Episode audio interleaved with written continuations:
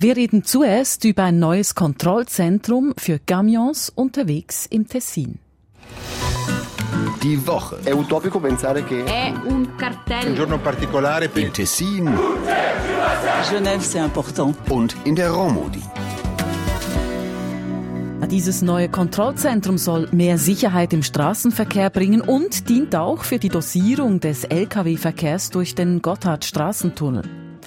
Dann Kampf im Walliser Luftraum. Die Rega darf Menschen im Wallis nicht retten. Zusammenfassend kann ich sagen, wir haben entschieden, dass das Oberwallis an der Zermatt geht und das Unterwallis an die Air Glacier. Die Hoheit bleibt also bei den bisherigen. Und Kampf um die Bundesratssitze. Die Romans diskutieren besonders gespannt, wie die jurassische Kandidatin Elisabeth Bum-Schneider abschneiden könnte. Ich bin Claudia Weber.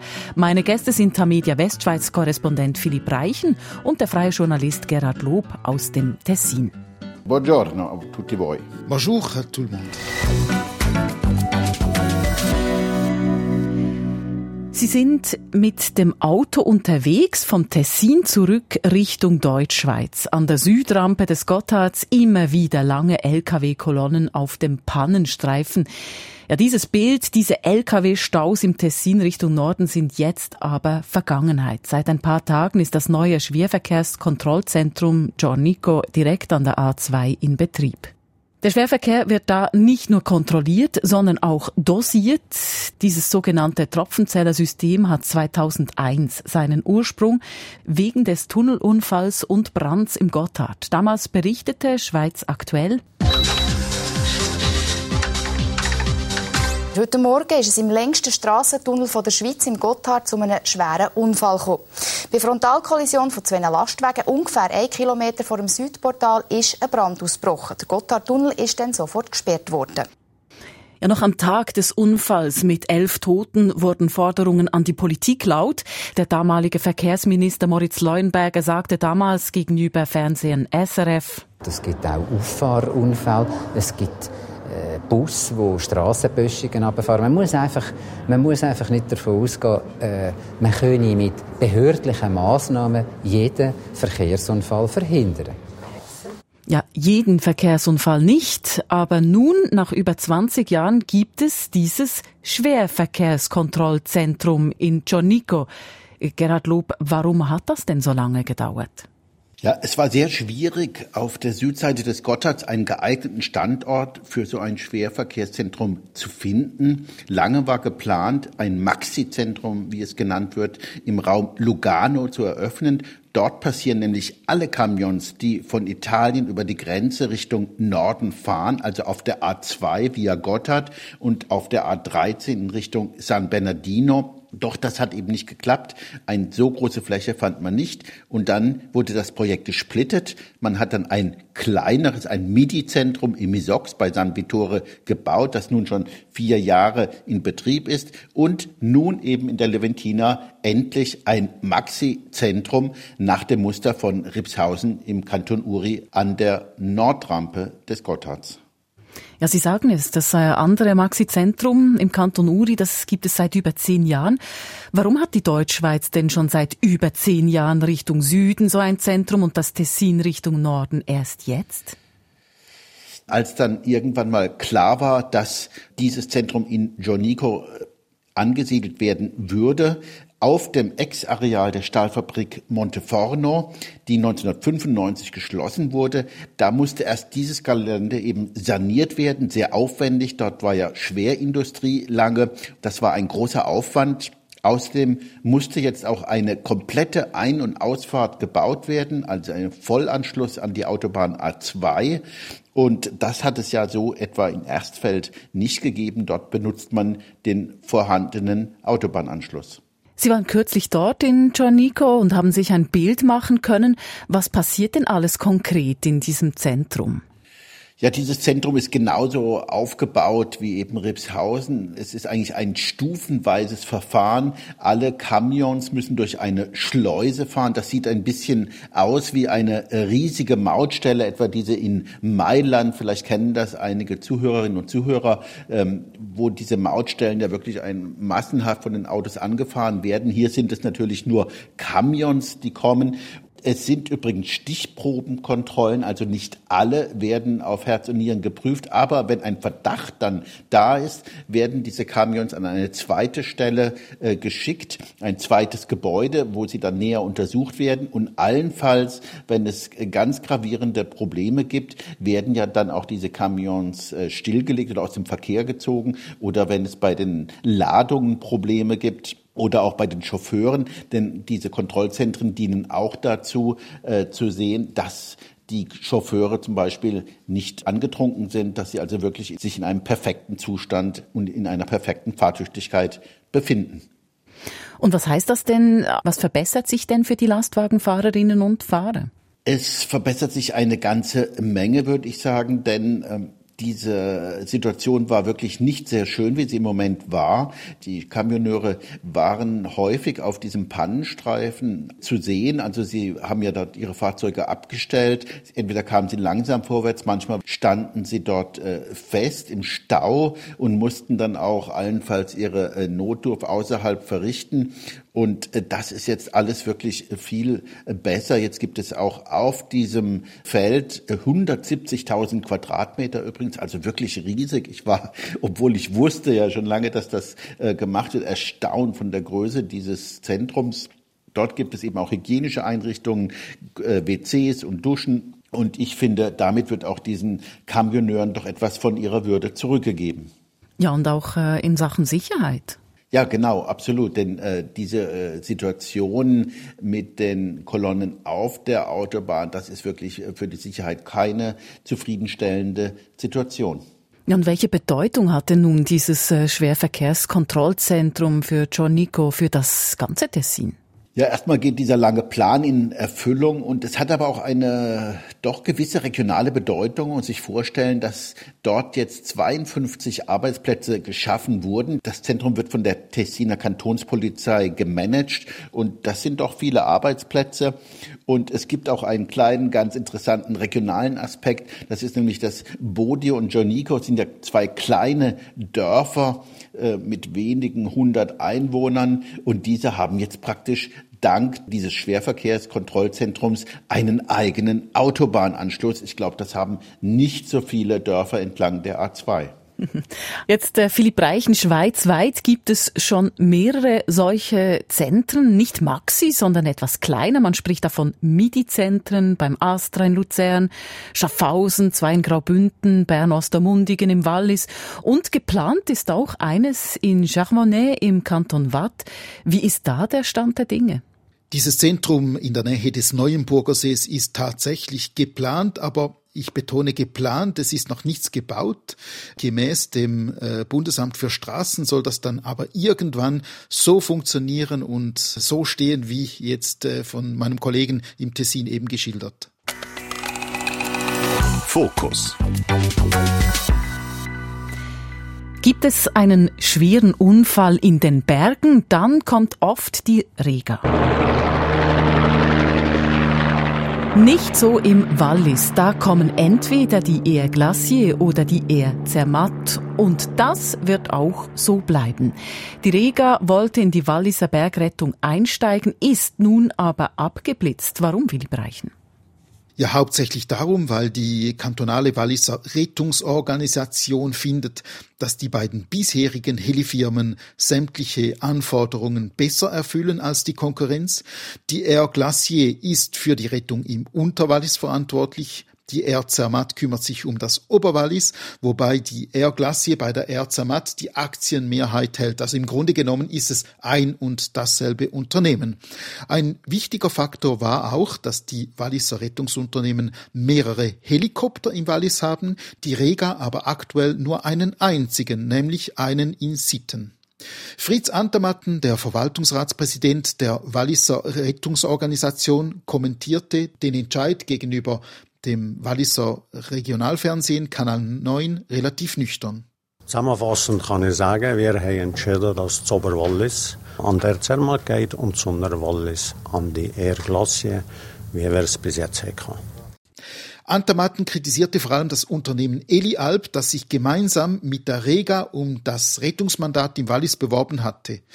Es wurde offenbar gar nicht erst in die Bewertung einbezogen, denn gemäß Antamatten habe es grundlegende Kriterien schlicht nicht erfüllt. Und in dem Dossier sind nicht alle äh, Voraussetzungen, die wir im Rahmen von Pflichten haben, publiziert haben, die sind nicht erfüllt gewesen, sodass wir das Dossier haben so abweisen. Ja, man hört es auch in dem Gremium. Ein Walliser, hatte denn die Rega da überhaupt eine Chance? Ja, wenn man sich die Verantwortlichen anhört, wie jetzt eben Fritz Antermatten, dann ist die Antwort eigentlich klar. Nein, die Rega hatte überhaupt keine Chance. Das lag nur schon daran, dass die Rega eben nur mit diesem einen Helikopter von Sitten aus operieren wollte. Sitten war den Leuten der Wallis Rettungsorganisation viel zu weit weg vom Oberwallis, aber wenn man den Vergabeprozess als solchen anschaut, dann stellt man sich schon Fragen. Es brauchte bekanntlich einen Bundesgerichtsentscheid, dass es diese Ausschreibung überhaupt gegeben hatte. Den Entscheid hatte das kleine Unternehmen Elialp erwirkt.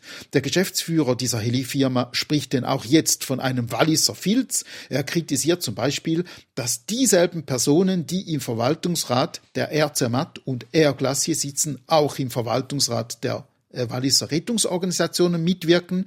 Die Männer hätten also schlicht und einfach dafür gesorgt, dass ihre Helikopterunternehmen die Mandate bekommen, lautet der Vorwurf. Es stimmt natürlich, dass es personelle Verflechtungen gibt, das ist zweifellos so. Die Walliser Rettungsorganisation wehrt sich aber mit dem Argument, man habe die Vergabe an zwei externe Experten gegeben und die Vertreter der Helikopterunternehmen seien beim Auswahlverfahren in den Ausstand getreten. Äh, eben Walliser Filz wurde da auch angesprochen, obwohl man in Ausstand getreten sei offenbar. In einem SRF-Beitrag der Sendung Rundschau zeigten sich die Einheimischen sehr loyal gegenüber Erzermatt und Air Glacier und wollen die Rega gar nicht. Äh, man ist schon sehr stolz auf der Zermatt. Äh, die Piloten, wie, wie die das im Griff haben. Man sieht es immer wieder mit Transportpflege, mit Rettungspflege, mit Dokumentationen, die man schauen konnte. Also es ist brutal, was die, was die leisten. Ja, keine Ahnung. Ich habe das Gefühl, das brauchen wir nicht. Wir haben sie hier mit der Ärztemarke aufgestellt und das funktioniert wunderbar und ich sehe das nicht ein, dass sie jetzt hier auch noch hier müssen kommen. Wie typisch Wallis ist denn eine solche in Stein gemeißelte Loyalität? Also man sieht es anhand dieser Aussagen, die Walliser Bergrettung und eben auch äh, die Helikopterrettung ist so eine Art Walliser Heiligtum. In Wallis heißt es dann sehr schnell einmal, was funktioniert, soll man nicht ändern. Das hat man jetzt auch gehört. So gesehen muss man sagen, ja, es gibt diese in Stein gemeißelte Loyalität und ja, sie ist irgendwie typisch für das Wallis. Die Rega und die Eli Alp versuchten etwas aufzubrechen, Bestehendes zu hinterfragen. Sie vertrauten auf ihre Einschätzung, mit weniger Ressourcen dieselben Effekte erzielen zu können. Aber das ist ihnen offenbar nicht gelungen. Es gibt übrigens noch, am Rande erwähnt, eine Rekursmöglichkeit. Ob diese jetzt genutzt wird oder nicht, ist offen. Es war für die Walliser Rettungsbehörde übrigens mindestens ein Warnzeichen, dass das Bundesgericht in Lausanne entschieden hat, dass die Walliser Bergrettung öffentlich ausgeschrieben werden müsse und nicht einfach unter der Hand vergeben werden kann. Nun hat die Rega schweizweit 18 Helikopter, die Walliser zu Spitzenzeiten 10. Ist denn das Wallis derart auf die Helikopter angewiesen, mehr als die Restschweiz? Ja, das ist eine gute Frage und ich würde sie so als neutraler Beobachter eher mit Nein beantworten. Natürlich ist das Wallis ein kompliziertes geografisches und vor allem topografisches Gebiet und natürlich passieren im Wallis viele Bergunfälle, aber das Verhältnis von 10 Helikoptern im Wallis und 18 Rega-Helikoptern für die gesamte Schweiz scheint mir doch nicht so ausgeglichen zu sein. Wir haben auch in der Innerschweiz und im Bündnerland bekanntlich hohe Berge und diese Gebiete scheinen rettungstechnisch nicht unterversorgt zu sein. Die Rega, die sagt zum Ganzen aktuell gar nichts. Anlässlich des 70-Jahr-Jubiläums im Frühling redet der Rega-Geschäftsführer Ernst Koller mal kurz darüber mit Schweiz aktuell Moderatorin Sabine da hinten. Der Rega die tut immer sich erweitern und vergrößern. Jetzt wollen sie sogar ins Wallis gehen, auf Seite. Aber da haben der Zermatt und der Glacier gesagt, nein, warum wendet die auch noch? Warum wollen sie jetzt da noch weitermachen, sich ausbreiten? Ja, es heisst ja Schweizerische Rettungsflugwacht. Oder? Und auch im Wallis haben wir zig, Zehntausende von Gönnerinnen und Gönner. Und ganz grundsätzlich bin ich der Auffassung, dass Luftrettung hört nicht an den Kantonsgrenzen aus, sondern es ist ein zentrales Element, nämlich dem Patienten so schnell wie möglich professionelle medizinische Hilfe zu bringen. Sind es denn einzig Samaritergedanken, die da dahinter stecken und die zahlenden Walliserinnen und Wallis? Oder warum wollte die Rega eigentlich überhaupt ins Wallis?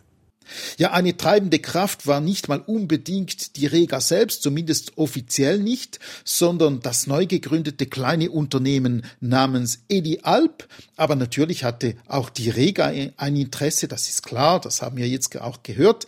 Ja, es spielten sicherlich auch wirtschaftliche Interessen eine Rolle. Also es ging nicht alleine um Samaritergedanken, wie Sie es jetzt genannt haben.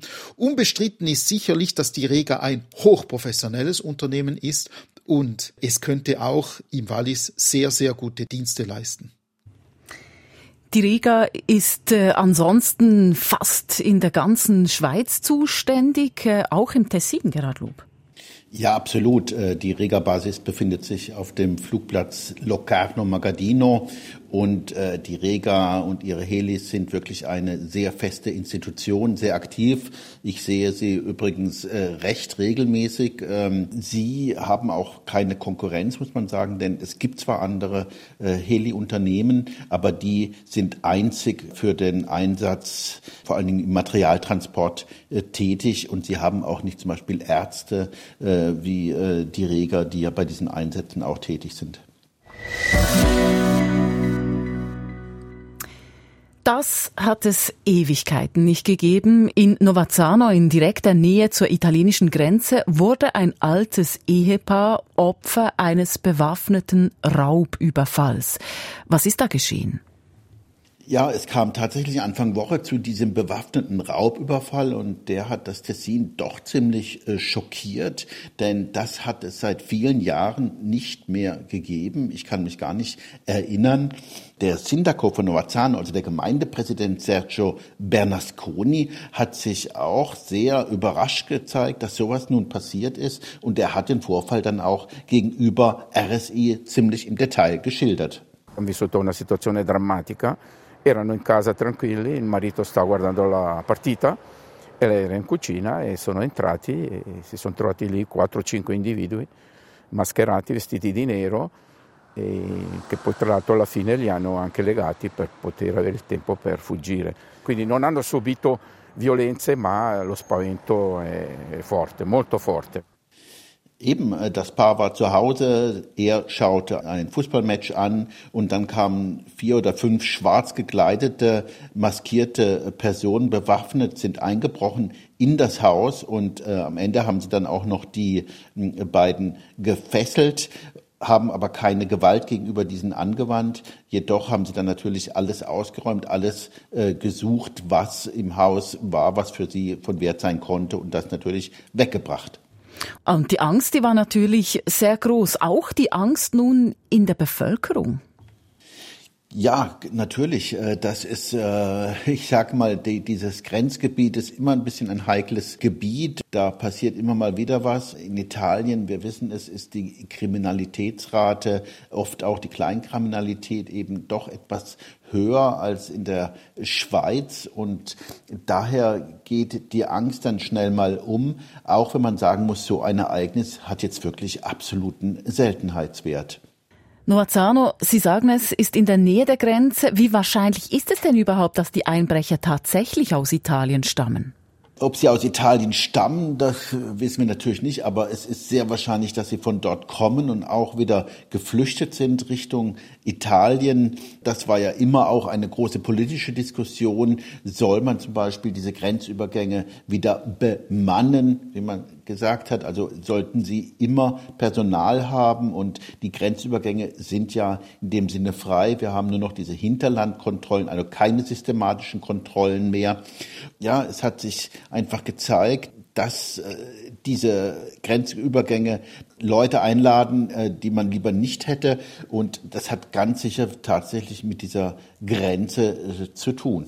Pur non essendo uno specialista, credo che sono andati molto mirati in una casa um, un po' particolare e non era così evidente arrivare dove volevano loro. Oltretutto è vicino alla dogana, quindi facilmente raggiungibile oltre il confine. Speriamo che sia un caso isolato, ma è già, è già uno di troppo. Sindaco Sergio Bernasconi unterstreicht hier auch nochmal, dass die Grenznähe sicher ein, sehr wahrscheinlich eine Rolle gespielt hat. Und er sagt auch, es handelt sich um einen Einzelfall, aber ein Fall dieser Art sei eigentlich schon zu viel.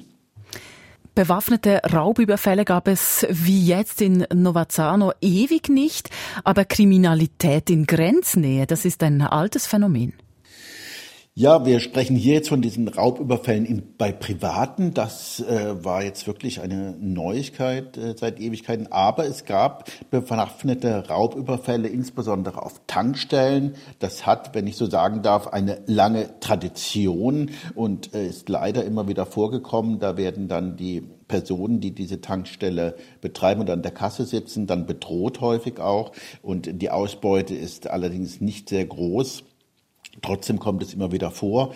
Äh, in letzter Zeit gab es dann auch das Phänomen der Sprengung von Bankautomaten. Auch diese in der Regel waren sehr genau ausgewählt worden und waren ziemlich nah am einem Grenzübergang. Also da liegt es auch fast auf der Hand, dass die Täter Richtung Italien danach geflüchtet sind. Ja, und Kriminalität in Grenznähe ist auch ein großes Thema in der Romandie. Ja, das ist es. Es ist äh, ein großes Thema, aber was mein Kollege jetzt aus dem Tessin äh, geschildert hat, ist doch sehr krass. Äh, das kennt man so hier nicht. Es gibt, äh, es gab und gibt immer wieder Raubüberfälle äh, auf Geldtransporter oder ebenfalls Geldautomaten. Aber ich stelle fest, dass das in den letzten Monaten doch ein bisschen abgenommen hat. Man liest weniger von diesen Vorfällen und die Zusammenarbeit der Polizei äh, in Frankreich und der Schweiz ist auch sehr gut, muss man sagen. Also die Aufklärung solcher schwerer Verbrechen, die kommt dann immer sehr gut voran. Le Doc. Ja, und schon bald sind Bundesratswahlen am Mittwoch. Ein großes Thema auch bei den Kolleginnen und Kollegen bei Radio RTS. In einer Serie stellen sie alle vier Kandidierenden vor. Albert Rösti von der SVP, der sich nicht als Favorit fühlt. Oh, je me sentais. Bonjour, tout d'abord. Merci pour l'invitation, c'est gentil. Euh, non, je me sentais jamais comme favori dans un jeu. Hans-Uli Vogt, der sich nicht ohne Grund in den Mittelpunkt stellt, nur wenn es der Sache dient. Je suis pas quelqu'un qui, pour, qui sans raison se met au milieu euh, de, de, de, milieu de l'action, pour ainsi dire. Mais, mais, évidemment, si ça sert la matière, oui, bien, bien sûr, je le fais. Auch die Frauen haben gesprochen, aber reden wir doch zuerst über diese bescheidenen SVP-Männer. Wer schneidet denn in der Romandie bei den Männern besser ab? Albert Rösti, den kennt man einfach viel besser in der Romandie als Hans-Uli Vogt. Das liegt daran, dass er als SVP-Präsident es sich nicht nehmen ließ, regelmäßig in der Radiosendung Forum, beispielsweise Rede und Antwort zu stehen. Man kennt diesen Rösti und man kennt in der Romandie auch das Gericht Rösti. Das scheint den Westschweizern ziemlich zu schmecken und äh, Herrn Rösti hat ja selbst, äh, wenn er Französisch spricht, durchaus einen gewissen Charme, wie wir eben äh, gehört haben. Äh, bei diesen Hearings quasi im Westschweizer Radio RTS vor und während den Hearings in Bern, da haben ja eben auch die SP-Frauen gesprochen. Elisabeth Bohm-Schneider über Paragraphen. L'article 175, il est pas normatif du point de vue juridique. Und die Basler Regierungsrätin Eva Herzog über ihre 15 Jahre in der Basler Exekutive. On a fait ce travail pendant 15 ans. On, on a pu le connaître un peu. Ja, wer kommt denn nun bei den Frauen wie an? Ja, Elisabeth Baumschneider ist eine Romand und darum kommt sie sicher besser an als die Baslerin Eva Herzog da halten die Romers dann einfach auch zusammen. Und klar, man kennt die Horassierin auch aus ihrer Zeit als Regierungsrätin, also nicht nur als Ständirätin, als äh, ja, die sie sich jetzt äh, äh, bewirbt für dieses Amt als Bundesrätin. Elisabeth Baumschneider kann auf eine einfache, zugängliche Art kommunizieren und das hört man dann auch immer wieder in ihren Interviews, auch in in jenem von dieser Woche gibt sie nie den Eindruck, etwas Besonderes zu sein, ein bisschen abgehoben zu sein. Nein, äh, sie ist wirklich bodenständig und Eva Herzog hingegen lernen die Westschweizerinnen und Westschweizer in diesen Tagen erst kennen. Sie trat ebenfalls in der Morgensendung La Matinale auf, wie wir gehört haben. Natürlich kann sich Eva Herzog auf Französisch weniger gewandt ausdrücken als Elisabeth Bohm-Schneider, aber ihr Französisch ist durchaus respektabel. Das ist vielleicht ein bisschen ein Nachteil, aber ich glaube, viele Romans haben in dieser Woche auch ein bisschen den Eindruck gewonnen, dass die Baslerin eben ein bisschen nüchterner ist, ein bisschen weniger herzlich als die Jurassierin und ja, die Herzlichkeit ist den Leuten hier in der Romandie eben sehr wichtig. Nun, diese SP-Frauen, die geben irgendwie sowieso viel zu reden, viel mehr jetzt als die Männer in der Romandie. Warum? Ja, das ist ein bisschen erstaunlich. Die SVP-Kandidaten interessieren wirklich viel, viel weniger. Alles konzentriert sich auf diese SP-Frauen. Ein Grund ist natürlich, dass eine Jurassierin kandidiert. Also man hat so quasi jemanden äh, aus der eigenen Region, sage ich jetzt mal. Aber der Wahlkampf und die Diskussionen sind einfach auch viel interessanter. Denken wir äh, nur schon daran, dass die eben diese Diskussion gab, ob jetzt die Männer ausgeschlossen werden sollen oder nicht. Dann hat die FDP natürlich auch die Diskussion losgetreten, die in der Westschweiz besonders interessiert hat, nämlich die Frage, äh, wie viele Lateiner es im Bundesrat überhaupt leiden mag. Nun eben würde mit Elisabeth Bumschneider als Romand im Bundesrat die Schweiz eben ja nicht wirklich effektiv abgebildet. Also ein Tessiner, drei Romans und äh, drei Deutschschweizer. Was sagt man dazu denn in der Westschweiz? Ja, am Anfang konnte man sich äh, eine Wahl von Elisabeth Bohmschneider schlicht nicht vorstellen und in dem Sinne auch nicht überrepräsentiert zu sein im Bundesrat. Ja, man fühlte sich irgendwie so ein bisschen, es, es war allen ein bisschen unangenehm, man, man hat das ein bisschen gespürt in den Diskussionen auch. Man ist ja eigentlich äh, immer in der Minderheit und äh, würde gerne mal in der Mehrheit sein, ganz ehrlich, aber irgendwie war es den Romans äh, in dieser Konstellation nicht wirklich ja wohl. Aber mittlerweile glaubt man, dass Frau Bohm-Schneider äh, die Wahl tatsächlich schaffen könnte. Äh, wegen ihrer Art, aber auch äh, wegen den Deutschschweizer Männern im Parlament, die für eine welsche Frau stimmen könnten, um eben auch die eigenen Wahlchancen zu erhöhen. Und man hat in der Westschweiz so ein bisschen Geschmack gefunden, äh, allenfalls dann eben, äh, dass die lateinische Schweiz, die eigentliche Minderheit in diesem Land, dann eben ja ein bisschen äh, überrepräsentiert ist und das Sagen haben könnte im Bundesrat. Die Bundesratswahlen, großes Thema also in der Romandie, auch in der Deutschschweiz. Wie sieht es denn eigentlich im Tessin aus?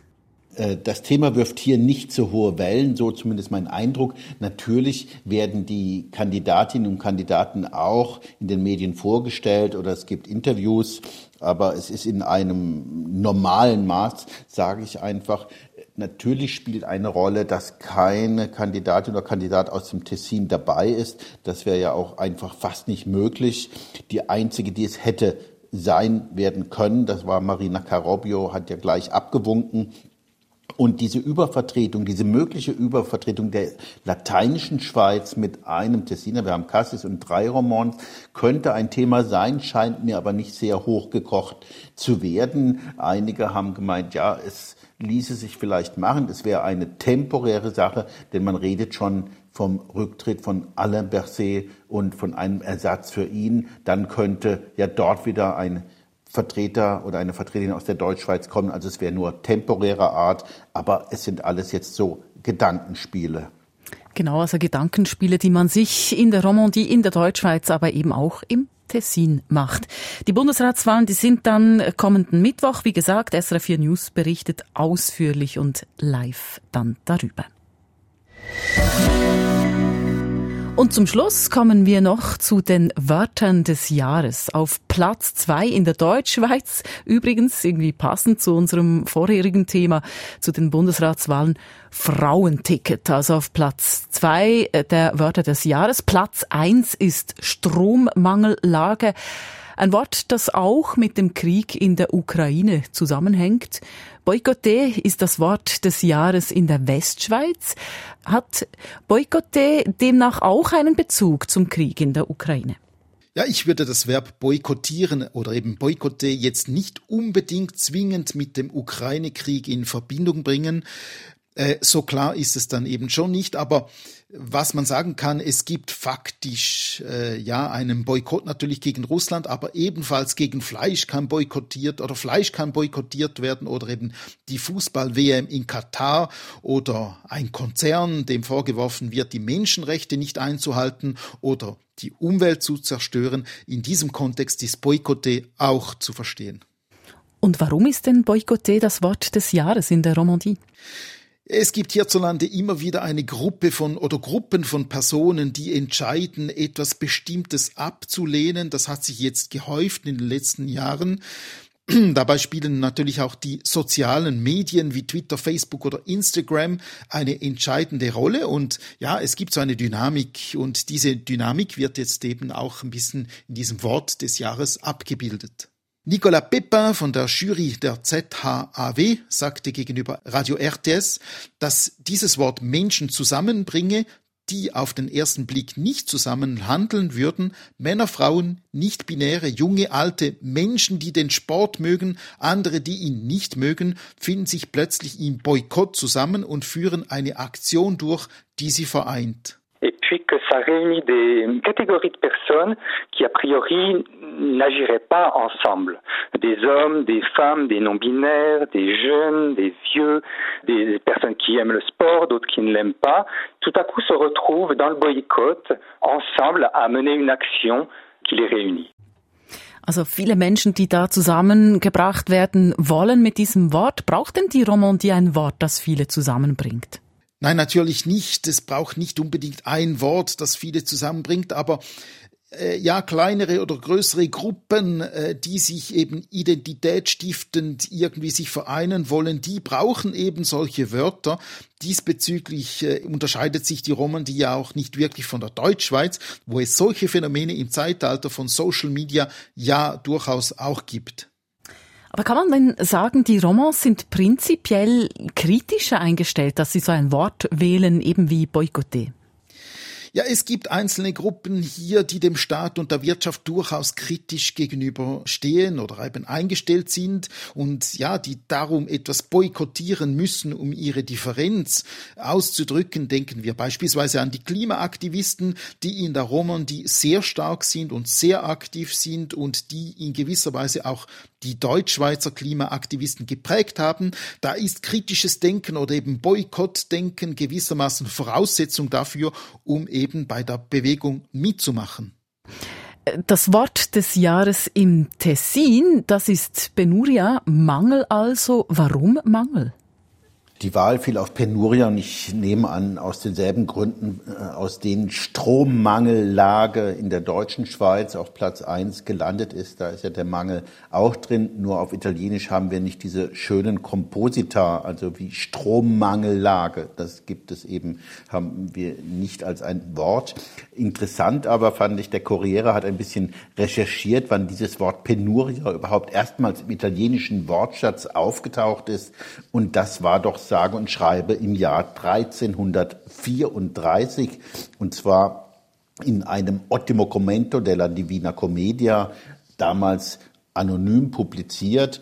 Anfügen muss ich auch, dass der Corriere del Ticino diese Wortwahl für Penuria im Übrigen ziemlich kritisiert hat. Es sei nicht ganz nachvollziehbar, warum gerade Penuria jetzt dieses Wort des Jahres sei. Und äh, ja, es sei fast ein bisschen ungerecht gegenüber all denen, die wirklich unter Penuria-Mangel leiden, also zum Beispiel in den von dem Krieg betroffenen Ländern, äh, die vielleicht im Dunkeln sitzen, keinen Strom haben. Und äh, dann äh, auf Italienisch dieses Wort äh, auszuwählen, wo wir nicht unter diesem Mangel leiden bisher und zum Glück sei doch fast ein bisschen sarkastisch, so der Kommentar des Chefredaktors Pari de Pelli diese Woche. Herzlichen Dank nach Lausanne zu Tamedia Westschweiz-Korrespondent Philipp Reichen. Merci à vous et à bientôt. Und herzlichen Dank an Gerhard Lob, freier Journalist in Locarno. Grazie a voi e alla prossima. Mein Name Claudia Weber.